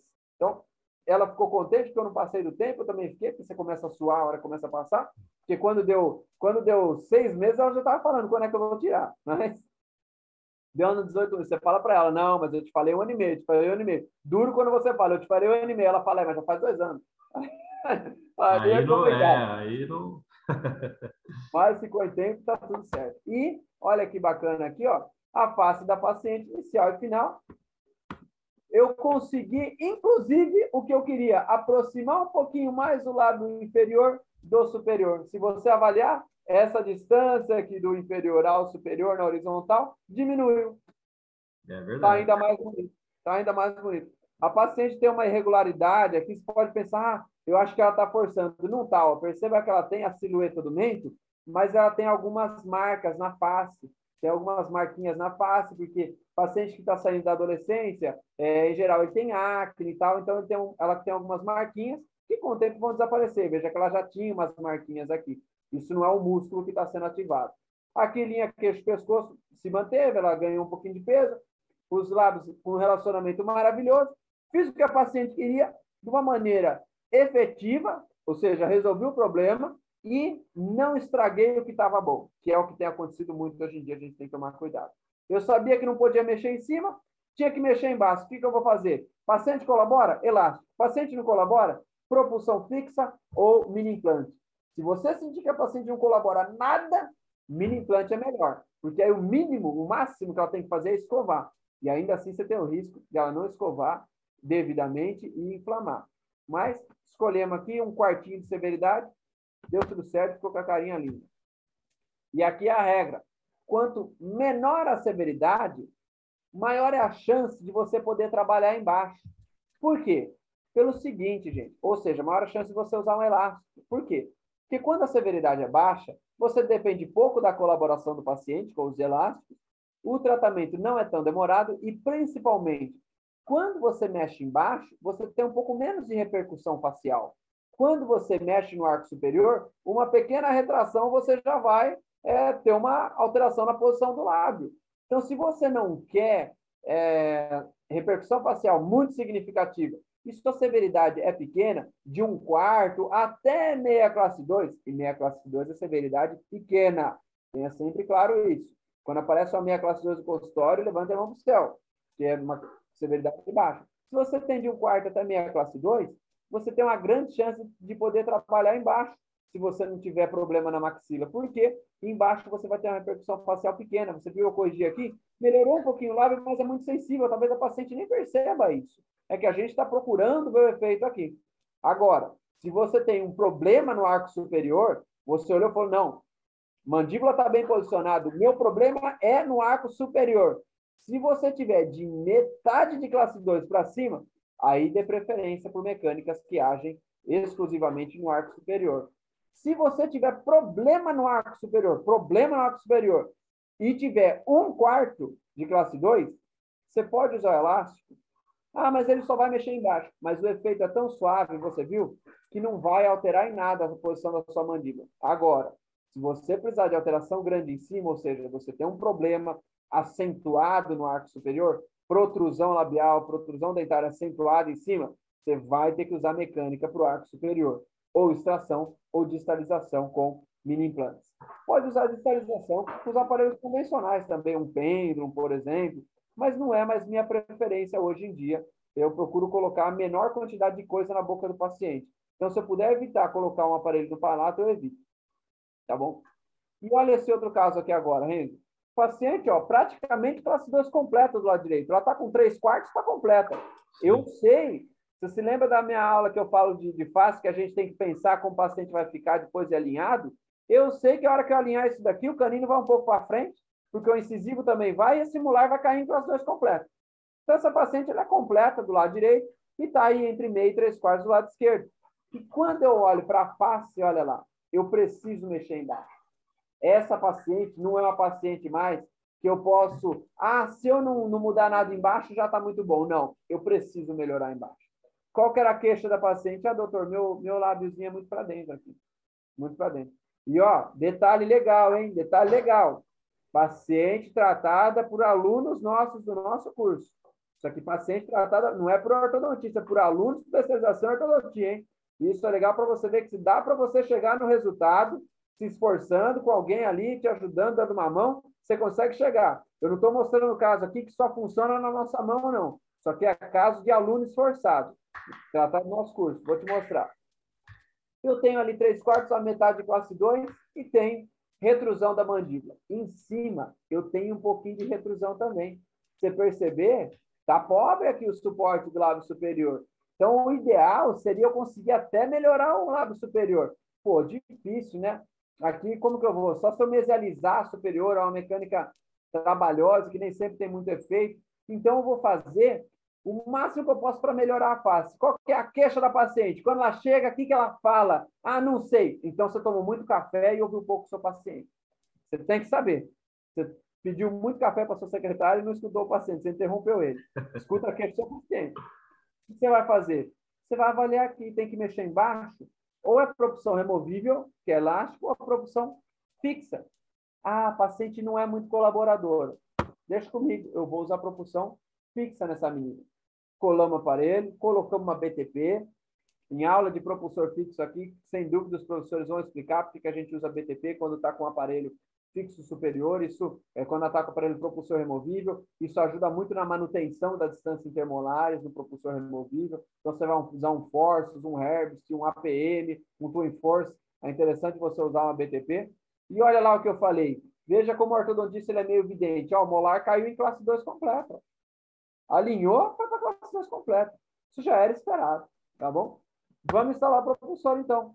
Olha lá, instalamos o propulsor, propulsor, imediatamente ele já avança o paciente para topo, para classe 1, às vezes topo. Quanto tempo você vai deixar o paciente com o propulsor? Esse propulsor nós instalamos bilateralmente aqui, é o Twin Force, um propulsor maravilhoso, e olha, recomendo muito, ele te dá muita lateralidade, ele dá liberdade para a mandíbula. Eu gosto muito do APM também, mas o APM, se você não tomar muito cuidado, às vezes ele sai do cano. O mecanismo telescópico abre ali. O APM é bom, legal, mas o Twin Force, eu tenho gostado muito de trabalhar com ele aí. Nós temos uma, uma quantidade grande de casos. O professor Fabrício é um estudioso sobre o tema. Ele e a doutora Karina publicaram artigos interessantes sobre isso é, recentemente. E ele é um aparelho que é confortável, paciente, fácil de colocar. Você coloca assim, ó, rapidinho no consultório. E o, o, custo dele é muito razoável também. Você consegue repassar isso para o paciente tranquilamente. Colocamos um APM. Usamos cinco meses de propulsão fixa. E aí vai uma dicasinha. Você está usando propulsão fixa? Já te adianto, seu incisivo vai cruzar lá na frente, tá? Quando você chegar em classe 1, vai cruzar lá na frente. Ah, professor, mas vou ter uma mordida cruzada. Você vai avaliar o que? Incisivo? Você vai avaliar molar. Então, avisa para o seu paciente, olha, vai chegar um momento que cruza aqui na frente. E aí eu vou tirar, nós vamos usar um pouco de elástico e vai resolver. Esse paciente, a hora que cruzou aqui na frente, ele estava com classe 1 lá atrás. Beleza. Aí, o que, que eu vou fazer? Eu vou tirar o propulsor e eu vou colocar o quê? Liga. Vou colocar elástico de classe 2. Pô, professor, mas usei o propulsor porque o paciente não é colaborador. Tá vendo como o paciente de propulsor tem que ser colaborador também? Porque você não pode deixar um propulsor desse como contenção ativa. Como é que eu vou usar cinco meses? Ele me cruzou a mordida anterior. Eu vou deixar mais três meses ele lá? Esse paciente vai virar uma gaveta de classe 3 para corrigir, uhum. ou pelo menos um overjet negativo para corrigir. Como é que eu vou fazer? Eu vou trabalhar duas vezes? Eu, ah, gosto, eu gosto tanto de orto, o cara de classe 2 eu trato ele até 3, só para ter o gostinho de tratar de novo para classe 1. Não é assim. Então, você vai tirar e vai colocar elástico como contenção ativa. Como você vai colocar? Fazendo desmame gradativo. Você vai reduzir o número de horas aí para uns 3, 4 meses, tá bom? Até que você possa remover. E assim, nosso aluno fez. Olha aqui o resultado classe 1 bilateral, tem até, ó, até, se você avaliar bem, tem uma ligeira sobrecorreção aqui, que é, é. muito bem-vinda, ó. Tá vendo? Ó, o suco médio vestibular aqui e a custo onde tá, ó. Suco médio vestibular aqui, ó. E ó, a custo onde tá. Ligeira sobrecorreção, nota 10. Overbite bacana, overjet legal. Aqui o paciente tem uma quebra, ó, tá vendo? Ele já tinha uma fratura, né? Agora isso aqui ele vai corrigir. Ele já tinha essa fratura aqui, tá vendo? Então, agora ele vai corrigir com estética, que a gente não faz dente crescer ainda, mas estamos é, tentando. Mas, veja só, classe 1 bilateral, bem encaixado, nota 10. Quanto tempo propulsão fixa? Cinco meses. E por que, que nós usamos propulsão fixa, professor? Mas é classe 2 completa, professor. Mecanicamente é mais fácil extrair. Eu extraio, fecho espaço. Primeiro, mecanicamente não é mais fácil. Quando você tem classe 2 completa, você vai ter que usar mini implante. Porque se você só fechar o espaço, o seu molar vai para classe 2,5. E aí você vai ter que usar elástico para corrigir meia classe 2 que sobrou. Então você vai usar mini implante. Não é coisa mais fácil do mundo. Tudo bem, é mais fácil que usar propulsor, é mais fácil. Só que quando eu extraio, eu estou mexendo onde? Em cima ou embaixo? Em cima. Essa paciente tinha que mexer onde? Em cima ou embaixo? Embaixo. Então, olha, de onde eu saí, para onde eu cheguei, muito bacana. Caso de aluno de especialização, muito aluno bom, de especialização é orientado, não é a gente que senta e fica lá pondo o aparelho, é orientado por nós. Então dá para chegar e olha a face da paciente inicial e final. Não vou pôr a foto para não expô-la aqui, mas olha a relação labial, como melhorou. Dá uma olhada à distância que eu tinha dos lábios aqui, eu vou desenhar, fica muito claro. Olha a distância que eu tinha dos lábios aqui, ó, lábio inferior dela, lábio superior, ó, aqui, um pouquinho mais para cá, lábio superior, ó, essa distância aqui, e olha aqui agora o lábio superior, lábio inferior, uma distânciazinha de nada que eu tenho aqui. Então, eu aproximei o lábio da paciente, eu melhorei a face da paciente e eu mandei a paciente para a classe 1. Nesse caso, eu corrigi a relação molar. Por que, que eu corrigi? Porque quando o paciente, olha a dica, agora é a hora que você para de mexer no celular e olha para o professor lá na frente. Quando o paciente tem problema no arco inferior, precisa melhorar a lábio inferior, você vai corrigir a relação molar jogando o molar inferior para frente. Você vai usar elástico, você vai usar propulsão fixa, você vai usar mini implante, você vai fazer uma reza, alguma coisa você vai fazer. Mas esse molar inferior tem que ir para frente. De novo, repetindo. Quando o paciente tem problema no arco inferior, precisa lançar um pouco o arco inferior, o lábio inferior para frente, você vai corrigir a relação molar. Tem um quarto ou tem a completa? Você vai corrigir. Ah, mas mecanicamente é mais fácil. Seu paciente anda com o modelo na rua? Não anda. Então você vai corrigir a relação molar, porque ele vai andar com a carinha dele. E provavelmente o que levou ele ao seu consultório foi a queixa por o lábio se interpondo ali no vergete. Então você vai corrigir a relação molar desse paciente, vai aproximar o lábio inferior do superior e vai finalizar esse caso em classe 1. Então, mecanicamente é mais fácil. Eu concordo, mas ortodontia não tem que ser fácil para você, tem que ser boa para o paciente. Se der para ela ser fácil para você, sendo boa paciente, melhor. Se for trabalhosa para você, sendo boa paciente, tá bom para a gente também, certo? Esse caso aqui, eu não só durmo tranquilo, como quando eu lembro dele à noite, eu ainda dou uma risadinha de felicidade, porque foi um aluno de curso de especialização que tratou. Isso aqui, caso apresentado em monografia de especialização de aluno que estava finalizando. Então, é um orgulho para nós, como professores, vermos que dá para chegar nesse resultado durante um curso de especialização. E para você que está aí assistindo, você tem mais motivação sabendo que dá para você chegar nesse resultado no seu consultório. E esse caso é muito legal, né, Marcelo? Que como ela era uma 2 praticamente completa, se a gente fosse seguir aquele, aquela teoria de severidade da classe, muita gente ia falar, ah, então vamos extrair dois e acabou, acabou o problema, né? Exatamente. Muita gente, mas muita gente. E aí o que ia acontecer? Olha aqui o lábiozinho, olha o lábiozinho dela aqui. Imagina se eu extraio nesse lábio superior, ela tem retrusão mandibular.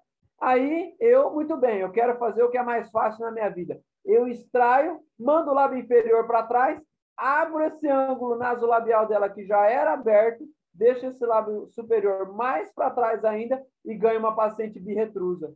É. Pô, que legal, hein? Muito bacana. Gente, você não tem que fazer o que for mais fácil para você, você tem que fazer o que for melhor para o paciente. Era mais fácil para mim extrair? Puxa vida. Só que qual é o efeito? Mandar o, molar, o lábio superior para trás. Eu ia transformar uma paciente com retrusão mandibular numa paciente birretrusa. Aí o que, que eu faço? Eu opero por ortognática, né? Está preparado para ortognática já. Não vou fazer isso. Eu vou avançar. Você vai trabalhar, a dica é essa. Encontra onde está o problema. Você vai trabalhar no arco que tem um problema. O plano de tratamento é total e diretamente relacionado com a etiologia do problema e queixa do paciente. Certo? Perfeito. Aí olha esse outro caso aqui, Renzo. Já é uma situação diferente, ó. Eu coloco aqui o caso já alinhado, às vezes porque facilita para o diagnóstico. Esse era um caso Sim. com baita apinhamento, um caso difícil de planejar no início. Mas aqui alinhado fica mais fácil para o pessoal entender. Olha aqui, classe 2 completo, ó, do lado direito. Completou no molar aqui. Ai, professor, mas eu não tenho molar embaixo, eu não sei. Tá bom, imagina o molar aqui. Eu vou desenhar para você, ó. Eu faço tudo que for mais fácil no aluno. Eu vou desenhar aqui, ó. Tá vendo? Esse molar bem, esse dentinho bem desenhado aqui, ó, é o seu molar inferior, tá bom? Agora você já tá vendo, ó. Facilitei para você? De nada, ó. Esse aqui é um caso de classe 2 completa, tá vendo? Classe 2 completa do lado direito, metade para 3 quartos. Metade para 3 quartos do lado esquerdo. Poxa vida, desvio de linha média inferior mais é acentuado para o lado direito, por quê? Porque a severidade é maior ali. Alinhou, nivelou. Pô, professor, o senhor mostrou agora o caso de completa que o senhor avançou a mandíbula. Então, já sei, é isso que eu faço. Caso dois completo, avança a mandíbula. Não foi isso que eu falei. O que eu falei para você? Repetindo. Paciente que tem problema no arco inferior, você deseja lançar o arco inferior e o lábio inferior mais à frente, você vai corrigir molar, o molar independente da severidade. Agora, quem falou que esse paciente tem problema embaixo? Eu vou olhar para quê? Quem é que veio no meu consultório? Veio o modelinho? Não veio, veio a minha paciente. Então, eu vou olhar para o rostinho dela. Olha lá o que eu tenho. Eu tenho falta de selamento labial, distância interlabial aumentada aqui na horizontal e tenho o lábio superior muito inclinado. Olha aqui, ó. olha a inclinação que eu tenho aqui, olha isso. A ponta do lábio, olha a distância que ela está da base do nariz aqui, olha isso do subnasal. Gente, isso aqui está muito aumentado. Eu não vou fazer nada nessa paciente que não melhore esse lábio. Eu tenho. O que, que essa paciente está me falando? Ela está falando, pelo amor de Deus, joga o meu lábio para trás. Essa paciente, se ela chega no meu consultório não fala nada, eu já sei, os olhos dela estão me dizendo, pelo amor de Deus, joga o meu lábio para trás. É isso que eu vou fazer. Eu vou mexer embaixo? A paciente tem protrusão maxilar, protrusão do arco superior. Eu vou lançar o arco inferior lá na frente e vou transformá-la numa biprotrusa? Ah, claro, aí o que, que eu faço depois? Eu faço igual o Tweed. Eu tiro quatro premolares e fecho o espaço. Pelo amor de Deus, isso aí já foi feito. Nós já passamos nesse momento da história de protruir em todo mundo e depois tirar quatro pré. Tweed em 44 já mostrou para gente. Olha, galera, percebi que não ficou legal. Então, o que nós vamos fazer? Nós vamos seguir os ensinamentos de Brick White, nós vamos seguir as pesquisas do Dr. Guilherme, o tratamento de Brick White. Tem um, um artigo interessante, The Geometry of Classical Occlusion. É, ele mostra o seguinte: você tem a mandíbula relativamente bem posicionada e protrusão em cima, mexe só em cima. Você não mexe em time que está ganhando. Você, vai, você tem um time inteiro jogando bem, um jogador que só dá mancada. Ah, vou mexer em todo mundo para ver se melhora. Eu vou tirar aquele cara, vai para o banco dar descansado, porque hoje você não está bom. Aqui eu tenho a mandíbula bem. Eu vou mexer na mandíbula. Ah, mas eu queria dar uma melhorada. Meu amigo, você tem que ter foco. Onde é que você tem que mexer? O que você tem que mexer? Qual é a sua prioridade? Lábio superior tem que ir para trás. Beleza. Já sei isso. Se o meu lábio superior tem que ir para trás, eu preciso ter uma classe 2 para me ajudar. Ou eu tenho uma classe 2, graças a Deus, completa. Dá para mandar bastante para trás. Como que eu mando classe 2 para trás? Eu extraio para molar ou eu distalizo? Ah, mas o efeito no plano oclusal não é exatamente o mesmo, porque quando você distaliza tem um momento, tá? Tudo bem, mas eu estou falando de face. Não estamos dando uma aula de mecânica, estamos dando uma aula de diagnóstico. O que, que eu quero aqui para a face? Retração de incisivo para retrair o lábio. Lábio sabe o que está acontecendo lá dentro? O lábio não sabe. O lábio é aquele pai que o filho fala: pai, posso fazer um churrasco aqui? Posso. Ele nem sai para não ver o que está acontecendo lá na galera do filho dele. Ele não ele vai ver o amiguinho do filho em cima do telhado, ele vai ver o outro dando uns beijos, ele vai ver o filho desmaiado. Ele nem sai para ver, ele fica no quarto e fala: pode divirta-se, filho. O lábio, ele não vê o que está acontecendo lá atrás. Ele fala: galera, se vira aí, você me der espaço, eu vou para trás. Eu só quero isso na minha vida. Então, o que eu escolhi? Nesse caso aqui, era preferível eu extrair premolares. Tudo bem, vou extrair. Por que, que você não optou por distalizar, professor? Por que, que eu não optei? Primeiro, porque a distalização, para uma distância tão grande, é uma mecânica mais difícil. Veja só, eu tenho classe 2 completo.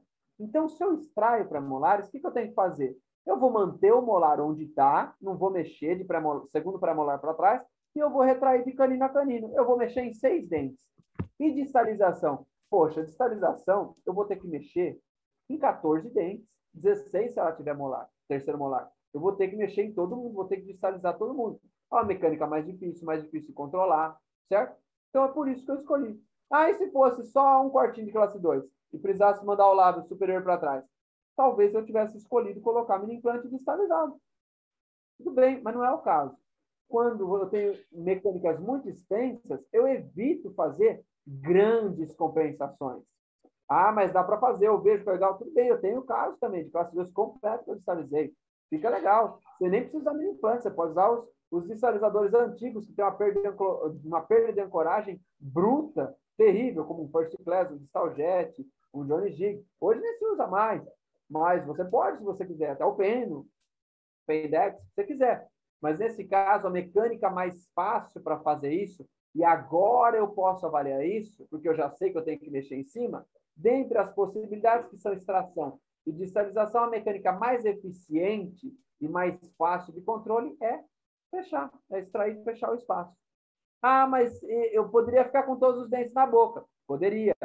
Fala para mim uma coisa também. Como se comporta em longo prazo um arco de classe 2 completa que foi distalizado? Depois de 10 anos, como é que ele fica? Você sabe? Então, você não sabe, porque não tem estudo avaliando isso ainda. Eu preciso trabalhar com aquilo que eu conheço. Ah, mas então eu vou ter que ficar esperando sair o estudo? Não é assim que a gente faz? Não é assim? É você não aí. faz o estudo? Fornece a evidência para ir trabalhar no consultório? É isso que você faz. A gente está ah, usando muito, eu gosto muito de implante. Nossa, um monte de caso meu, puxa, eu gosto muito. Só que a gente ainda não tem dado robusto sobre a estabilidade, principalmente comparando a estabilidade dele com protocolos clássicos. Então, ah, eu vou manter os dentes. Eu acho 10. Eu sou dentista, por mim, eu punha mais um dente na boca dele. Mas eu não sei ainda como se comporta em longo prazo.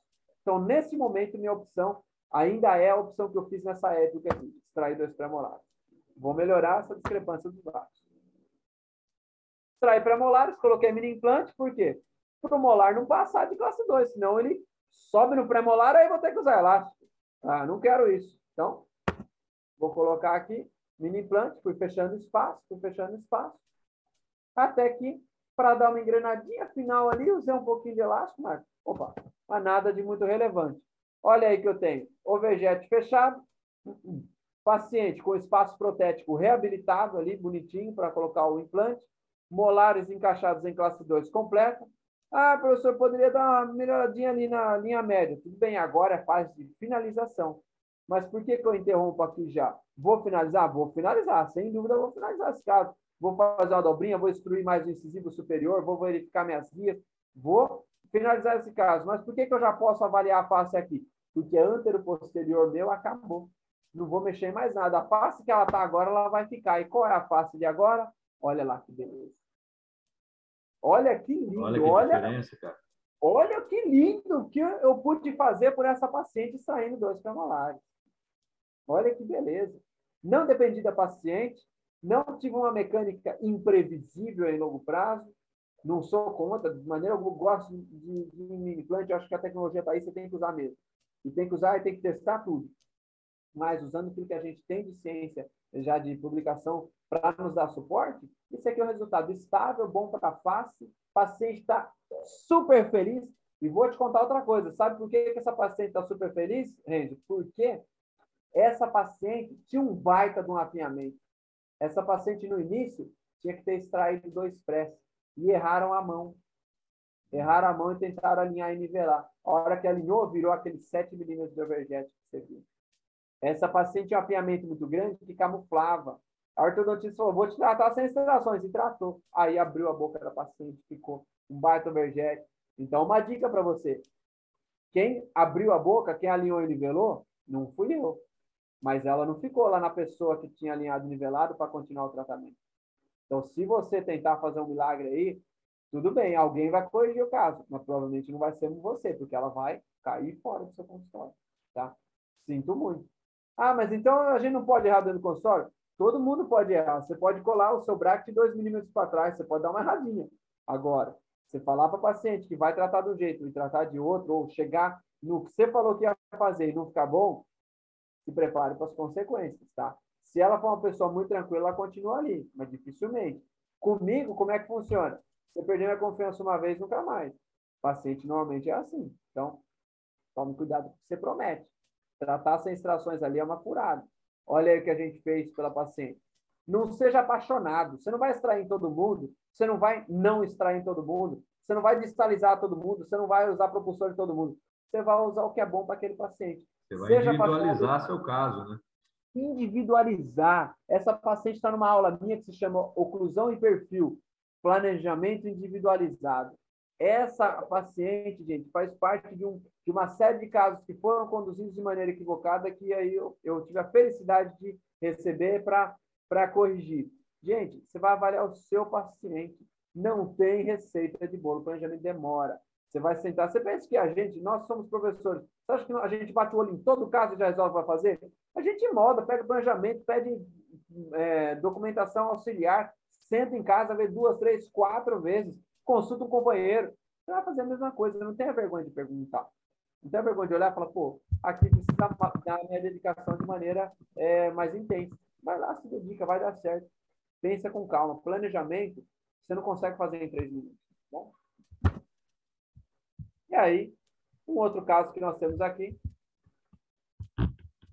Olha que interessante esse caso que nós temos aqui. Eu mostrei um caso de um quarto de classe 2, tratado com elástico, um caso de classe 2 completa com propulsão fixa, que é elástico também, praticamente o mesmo efeito. Eu mostrei um caso de classe 2 com protrusão, que você tem que extrair, e agora um caso de classe 2, ó, quase completa, vai, vai virar completa, a gente já sabe. Sim. Essa classe 2 vai virar completa. Se você passar um 16 aí, você transforma em completa. Porque o incisivo protrui, o canino vai junto, se molar, que já está em 3 quartos, ele assenta. É, recebi o paciente assim, tá? Hoje, esse caso eu teria removido todos os brackets para fazer a documentação, porque você percebe que a banda está inadequada, tem vários problemas aí, tá? a higiene está inadequada, mas nessa época aí o paciente estava num afã de seguir o tratamento, que eu falei, tudo bem, eu vou te dar o pedido da documentação já, é em outra cidade, não ia voltar tão cedo, também não dá para remover aquele dia. Eu falei, tudo bem, faz a documentação que hoje que depois eu, eu removo e instalo na mesma consulta. Mas hoje eu removeria, meu conselho é para você, para quem está é, tá trabalhando com ortodontia de maneira mais acurada, aí remove tudo, limpa tudo, deixa o paciente zero quilômetro, aí você pede a documentação. Mas essas, essas são as imagens do jeito que eu recebi o paciente, sem fio, sem nada, recebi desse jeitinho que você está vendo aí. É, o que, que nós temos aqui? Classe 2 completa, com apinhamento grande. Por que, que eu sei que tem apinhamento, o apinhamento é grande? Ah, eu estou olhando a foto cruzal, professor. Mas mesmo que você não olhasse a foto cruzal, qual é a dica de que o apinhamento é grande? Eu praticamente não tenho overjet e eu tenho classe 2 completa. Quer dizer, do molar ao lateral, está todo mundo apinhado ali. Olha o canino em cima do lateral, como é que está. Os centrais também estão apinhados. O que, que eu vou avaliar aqui? Para eu tratar esse caso corrigindo a relação molar, o que, que eu tenho que fazer? Eu tenho que protruir e aí eu vou avançar a mandíbula Então, esse paciente tem que necessitar de protrusão superior e inferior labial, ou eu vou protruir e aí eu vou distalizar. Pô, protruir e distalizar, você faz um efeito que se chama digging. Você joga o incisivo para frente e depois você puxa ele para trás de volta. Isso aí aumenta substancialmente a sua chance de reabsorção radicular e o seu tempo de tratamento. Então, você tem que considerar que esse curso biológico, aumentar a reabsorção radicular, não é o melhor caminho para você tratar o paciente. Vai avaliar. Qual é a queixa do paciente? Apinhamento. Tem queixa facial? Estou falando para vocês já, o paciente não tinha. A queixa dele é, doutor, tá encavalado aqui, eu quero ajeitar isso. Quando o paciente fala isso, ele está me dizendo, olha, se a má face ficar como está, para mim tá bom. Se não tem queixa. Você fala para o paciente, ah, mas eu acho que o seu lábio... Eu doutor, dá licença, eu sou lindo. Eu quero mexer no meu cavalamento aqui, você não põe a mão no meu rosto. Se eu penso aí, Ivo Pitangui, não, não sou. Deixa comigo que eu vou tratar seus dentes só. Quando olha face, o que, que o paciente tem? O paciente não tem selamento labial e tem ali a face razoável. Ele tem um perfil, não é muito retruído, não é muito protruído. Se ficar onde está, tá bom. E se eu puder dar selamento labial, que sempre é um objetivo meu, eu vou dar. Ou seja, o que, que eu posso ter aqui de efeito é, nessa face? O máximo que eu posso permitir, uma rotação anti-horária da mandíbula para fechar o lado. É só isso que eu posso permitir. Ah, não consigo fazer isso. Então, deixa onde está. Não mexe que o paciente não quer. Tudo bem. O que, que eu vou fazer, então? Se eu tenho apinhamento não posso mexer na face, vou tirar premolar. Por que, que eu vou tirar premolar? Pô, professor, mas você tem que mexer, não quer mexer na face? E vai tirar premolar? O senhor está de brincadeira comigo?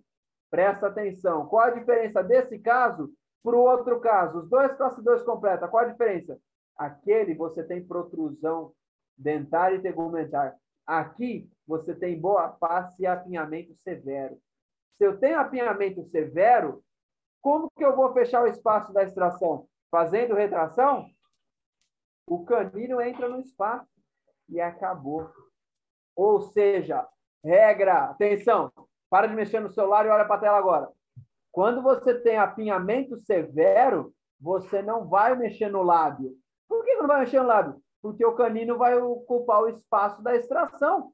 E o espaço que o canino forneceu para os incisivos vai servir só para o alinhamento deles. Você não vai mexer no posterior. Você vai tirar premolar, o canino às vezes sozinho, pum, já cai para o espaço da extração. O que, você vai fazer então? Você vai tirar premolar e vai fechar o espaço só com o canino. Deixa eu dar um on-off aqui na minha câmera, que eu, minha camisa mudou de cor. Aí. Aí. Nada, é, rapaz, mas o homem trocou e fez a mágica. Agora você fez mágica agora, hein? Você falou que a gente não fazia é. mágica. Você fez mágica agora, hein, cara? É, eu, eu fecho o lábio, eu, eu, eu fecho o vergete, eu corrijo o molar, eu faço o mundo de cor aqui, ó. O que tá dando para fazer para agradar, eu faço aqui, né? Vamos lá. O que, que eu fiz então, gente? Extrair para molar. Puxa vida, professor, mas você está extraindo usando mini implante? Você vai mandar tudo isso para trás? Não. Isso aqui é ancoragem. Por que, que eu estou usando essa ancoragem? Porque o meu molar está em classe 2 completa. Se eu não colocar um mini implante, esse molar pum, pula para cima do premolar. A hora que eu acabo o tratamento, eu tenho classe 2,5. Aí eu tenho que usar elástico. Espera aí, eu vou extrair e ter que usar elástico? Pelo amor de Deus. Se eu estou extraindo, eu tenho que aproveitar os benefícios da extração ao máximo. Eu não vou usar elástico. Eu vou tirar e fechar esse espaço e um abraço. Ah, professor, mas como é que eu vou saber que eu vou ter que usar esse mini implante? Eu ainda nem fechei o espaço. Como é que eu vou saber que vai virar classe 2,5? É fácil. Quando você extrai dois premolares em cima, você tem que finalizar em qual relação de molar? Classe 2 completa. Se você já tem classe 2 completa no início, não vai poder deixar esse molar sair de onde está. Então, veio uma outra dica que eu falo para os meus alunos na minha aula de ancoragem. Vou lá para o Equador esse mês também, dia 25, estou dando aula de ancoragem lá no Equador. Ancoragem é parte do planejamento. Não é aquilo que você percebe no meio do tratamento que precisa.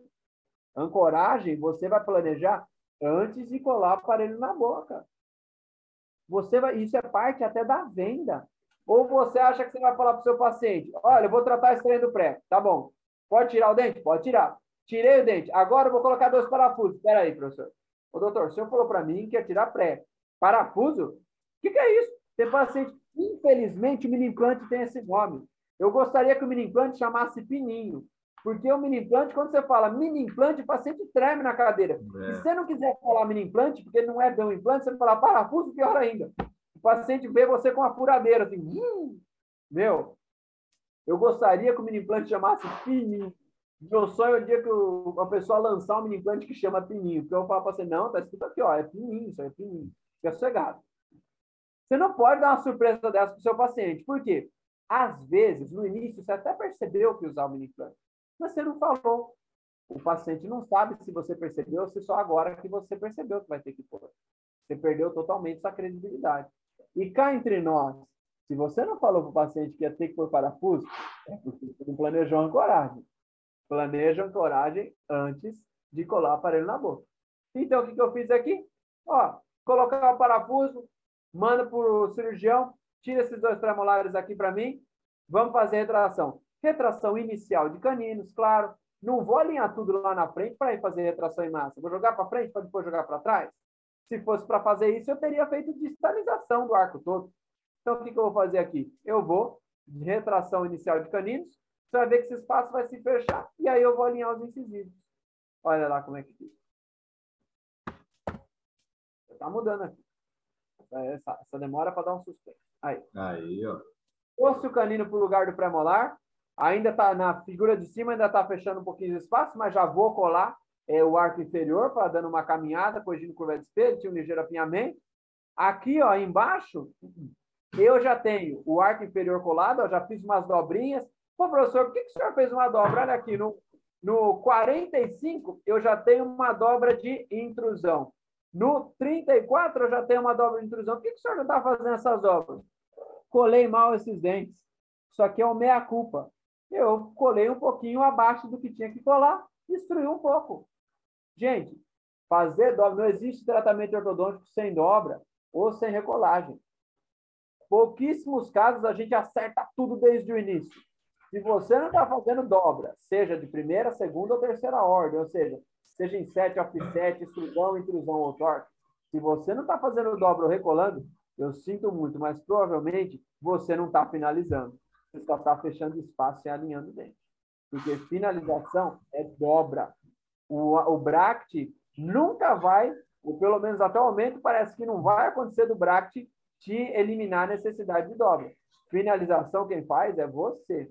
Ah, mas eu uso aqui um bracket pré-ajustado, eu não uso mais edgewise. Porque já coloco o dente na posição edgewise, o pré-ajustado, seja qual for. Straight wire, Dr. Andrews, ou Roth, qualquer prescrição. Se você tem um pré-ajustado, significa que ele te ajuda.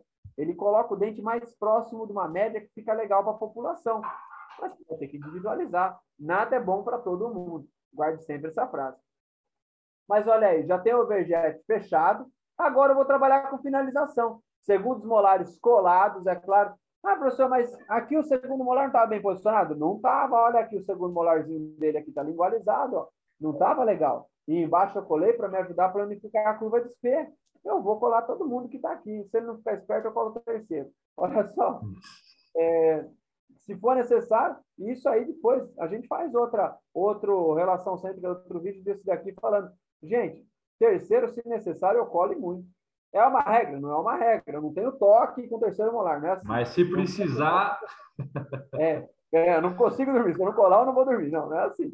Mas se for necessário, tá na boca, use. Tudo que você puder usar para te ajudar, eu estou usando, tá? Se alguém falar para mim, ó, o elastiquinho cor-de-rosa aqui, o elastiquinho verde, ele ajuda na mecânica. Eu vou pôr cor-de-rosa, eu vou pôr verde em todo mundo. Eu quero que minha mecânica seja eficiente. Mas aqui, ó, Tô, vou fazer ajuste, vou fazer recolagem, posso pedir uma radiografia, vou ajustar esse paciente? Vou, mas já tem o vergete fechado e molar cravado em classe 2 completa. O que, que eu já sei? A face dele não muda mais. Então, aqui eu já posso avaliar a face. Aqui, nesse momento, independente da minha finalização, eu já sei se o meu caso foi um sucesso para o paciente ou não. Vamos ver aqui? Olha a minha face, que beleza. Olha que legal. Olha que beleza. Eu, por acaso, estou com retrusão do lábio superior? Mandei o lábio superior para trás? Não mandei. Por quê? Porque eu tinha apinhamento, então eu posso extrair tranquilo apinhamento severo. Você não vai fazer isso com 2 milímetros de apinhamento, lógico. Apinhamento severo, 7, 8, 10 milímetros. Eu vou extrair o canino, ocupa o espaço do premolar, o incisivo fica onde está. O máximo que eu vou fazer com incisivo, o que, que é? Corrigir ali a curva de C. Vou reduzir a sobremordida, melhorar a inclinação, mas não vou retrair.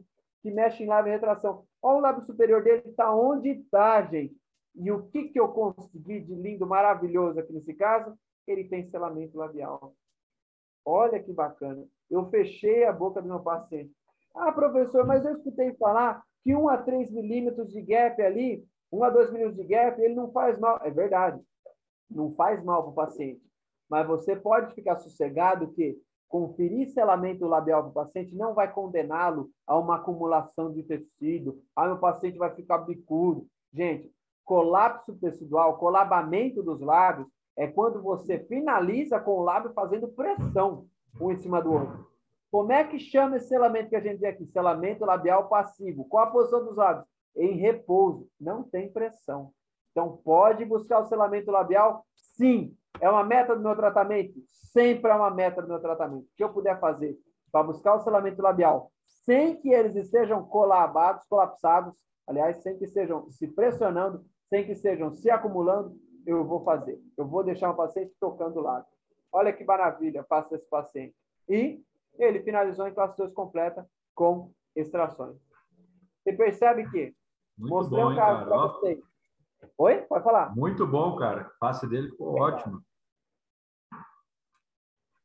Eu adoro isso. Quando eu vejo isso.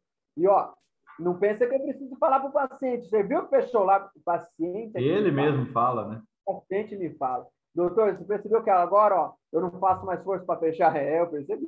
Que bom que você percebeu também. Paciente que fala. O seu melhor termômetro é o paciente. Existe uma exceção, um ou outro paciente que é mais indiferente? Existe um outro paciente que é um pouco indiferente. Você fala, você percebeu como fechou o vergete aqui? Não percebi. Você percebeu como melhorou a mordida? Não percebi, não. Existe esse paciente, um outro paciente assim existe, faz parte da nossa da nossa rotina, um paciente que é mais inerte às alterações. Agora, 99,9999% dos pacientes, esse dado é especulativo. Talvez ele seja maior. Talvez essa prevalência seja maior. maior. 99,9999%, até 5,9% depois da vírgula, são pacientes que vão perceber e vão te falar, doutor, ó, estou fechando aqui já. É igual o paciente de mordida aberta que chega no dia, no mês seguinte e fala para você, doutor, eu percebi que agora eu mordo o bife aqui e ele corta. Puxa vida, que é coisa mais gostosa que isso. É Nossa, eu fico no céu, fico no céu. É uma coisa deliciosa. Olha só, mostrei para vocês.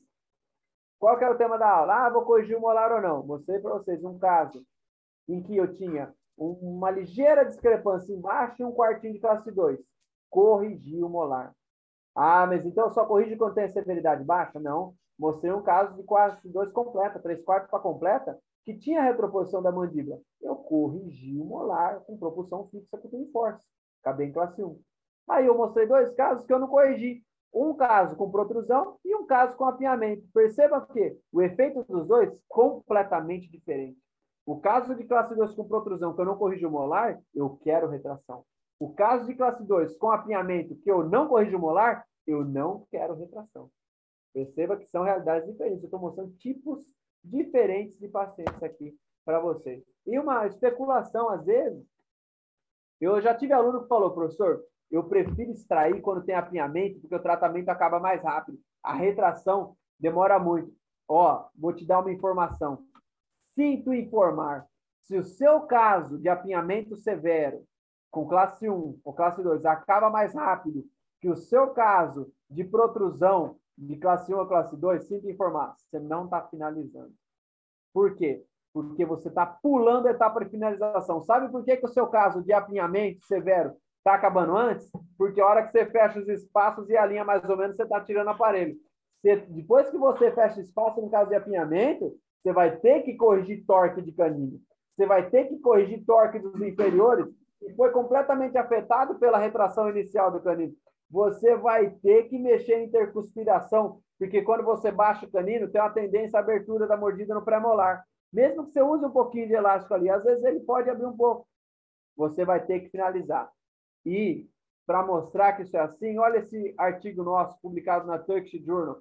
Esse artigo eu fui o autor correspondente, fui responsável pelas, pelas correções feitas nele, publicado ano passado na Turkish Journal of Orthodontics, uma revista excelente. É, tempo de tratamento da oclusão de classe 2, com e sem apinhamento, tratada com extrações. Peraí, quando que você trata a oclusão de classe 2 com extração se não tem apinhamento? Quando você tem protrusão. Então, nós comparamos. O mesmo protocolo, extraiu quatro pré-molares.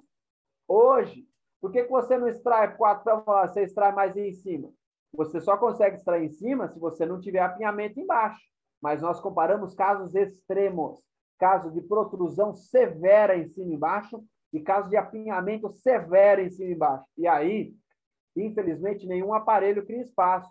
Aquela história do aparelho que vai produzir espaço. Não, mas o meu, o meu aparelho, ele cria espaço. Eu faço um jogo com stops e o meu aparelho, ele expande.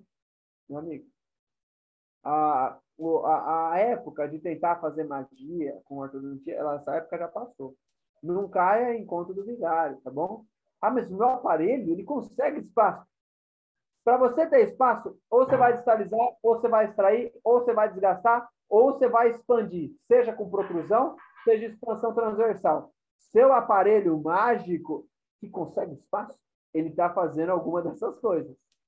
Você pode não estar tá conseguindo perceber, mas ou seu paciente está saindo com uma baita protrusão, ou com arcos expandidos e intercuspidação pobre, com contato prematuro de cúspide palatina, ou você está extraindo. Se você está conseguindo espaço sem fazer uma dessas coisas, a verdade é que você não percebeu que uma dessas coisas aconteceu.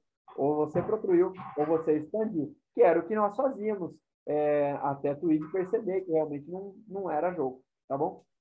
Esse artigo nós publicamos, é um artigo, é, essencialmente, a pesquisa foi feita pelo Lucas, nosso grande amigo, um abraço, e é, que eu tive a felicidade de ser responsável, eu recebi, o doutor Guilherme me responsabilizou na época por esse artigo, é, foi aceito em 2020, né, que demora um tempo para ser publicado. Sim.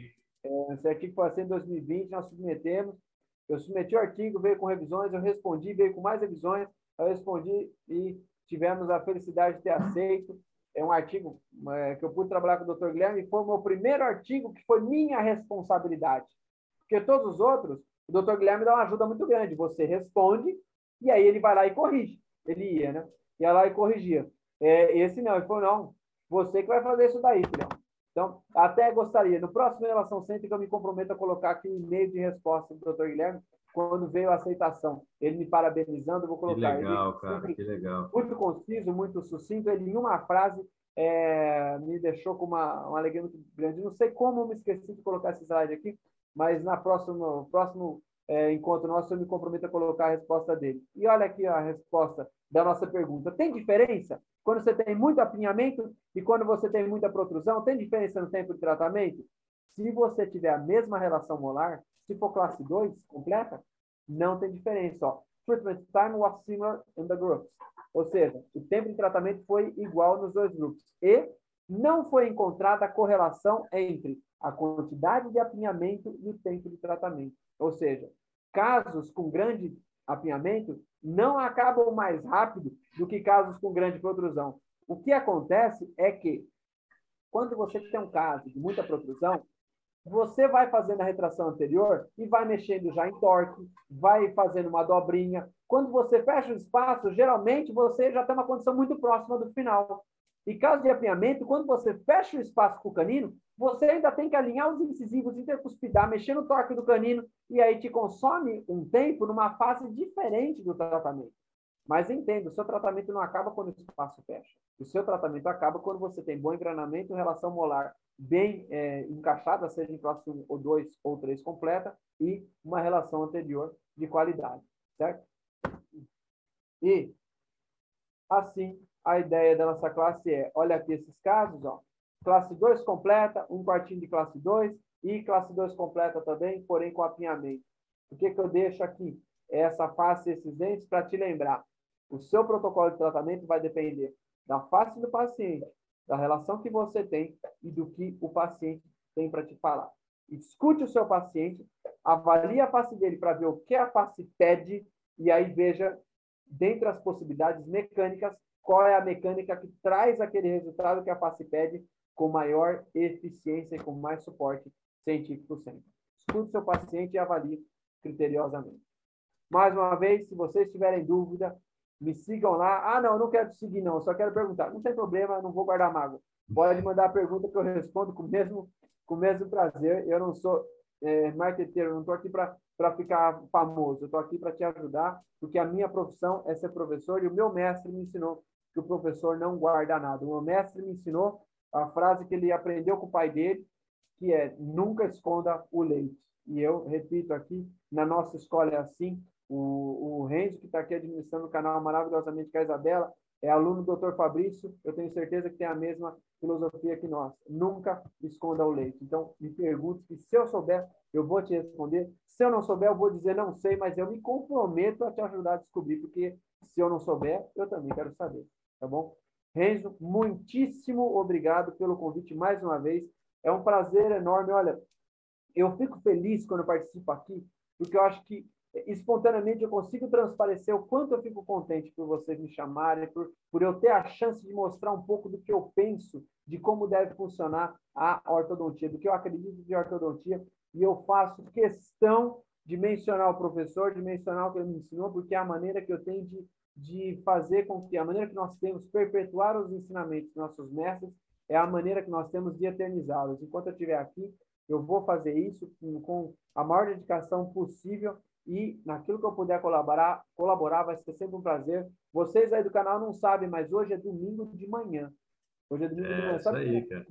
Sabe por que nós estamos gravando aqui, gente? Porque o Renzo tem uma agenda cheia, eu tenho uma agenda cheia, mas sabem quais eram as nossas opções? Nossas opções eram, durante a semana, depois das oito, eu tinha dois dias livres, na semana que vem, depois das oito da noite, ou hoje no domingo. E nós estamos aqui no domingo para é, levar esse conteúdo a vocês. E não pense que eu estou falando isso para vocês dizer, olha que sacrifício. Não, estou fazendo para vocês dizerem que se vocês fizerem aquilo que vocês gostam, vocês vão ter tanta motivação que isso aqui não vai ser sacrifício, não vai ser um gosto.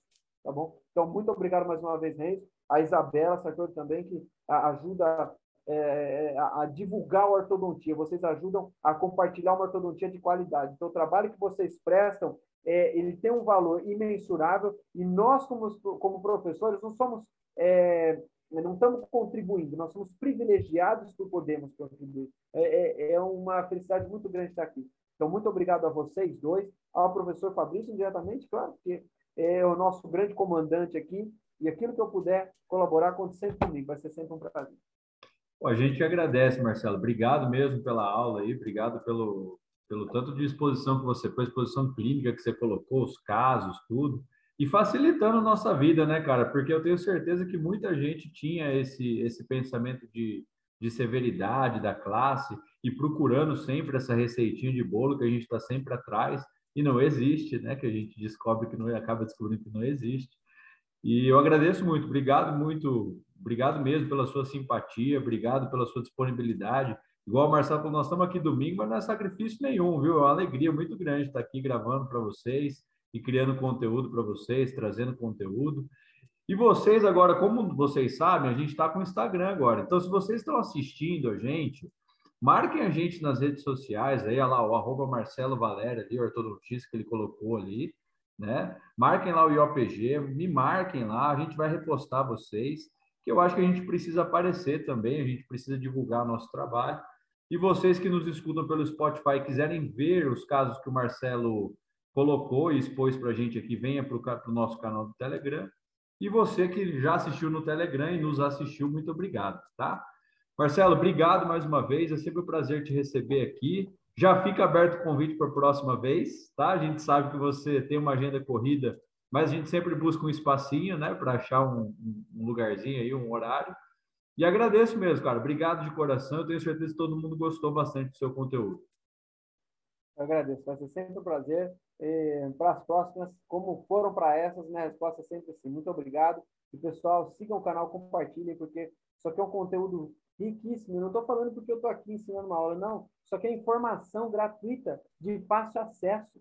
Você está tendo aulas que a gente dá na especialização. Exatamente. Você está damos para curso, para quem já é especialista.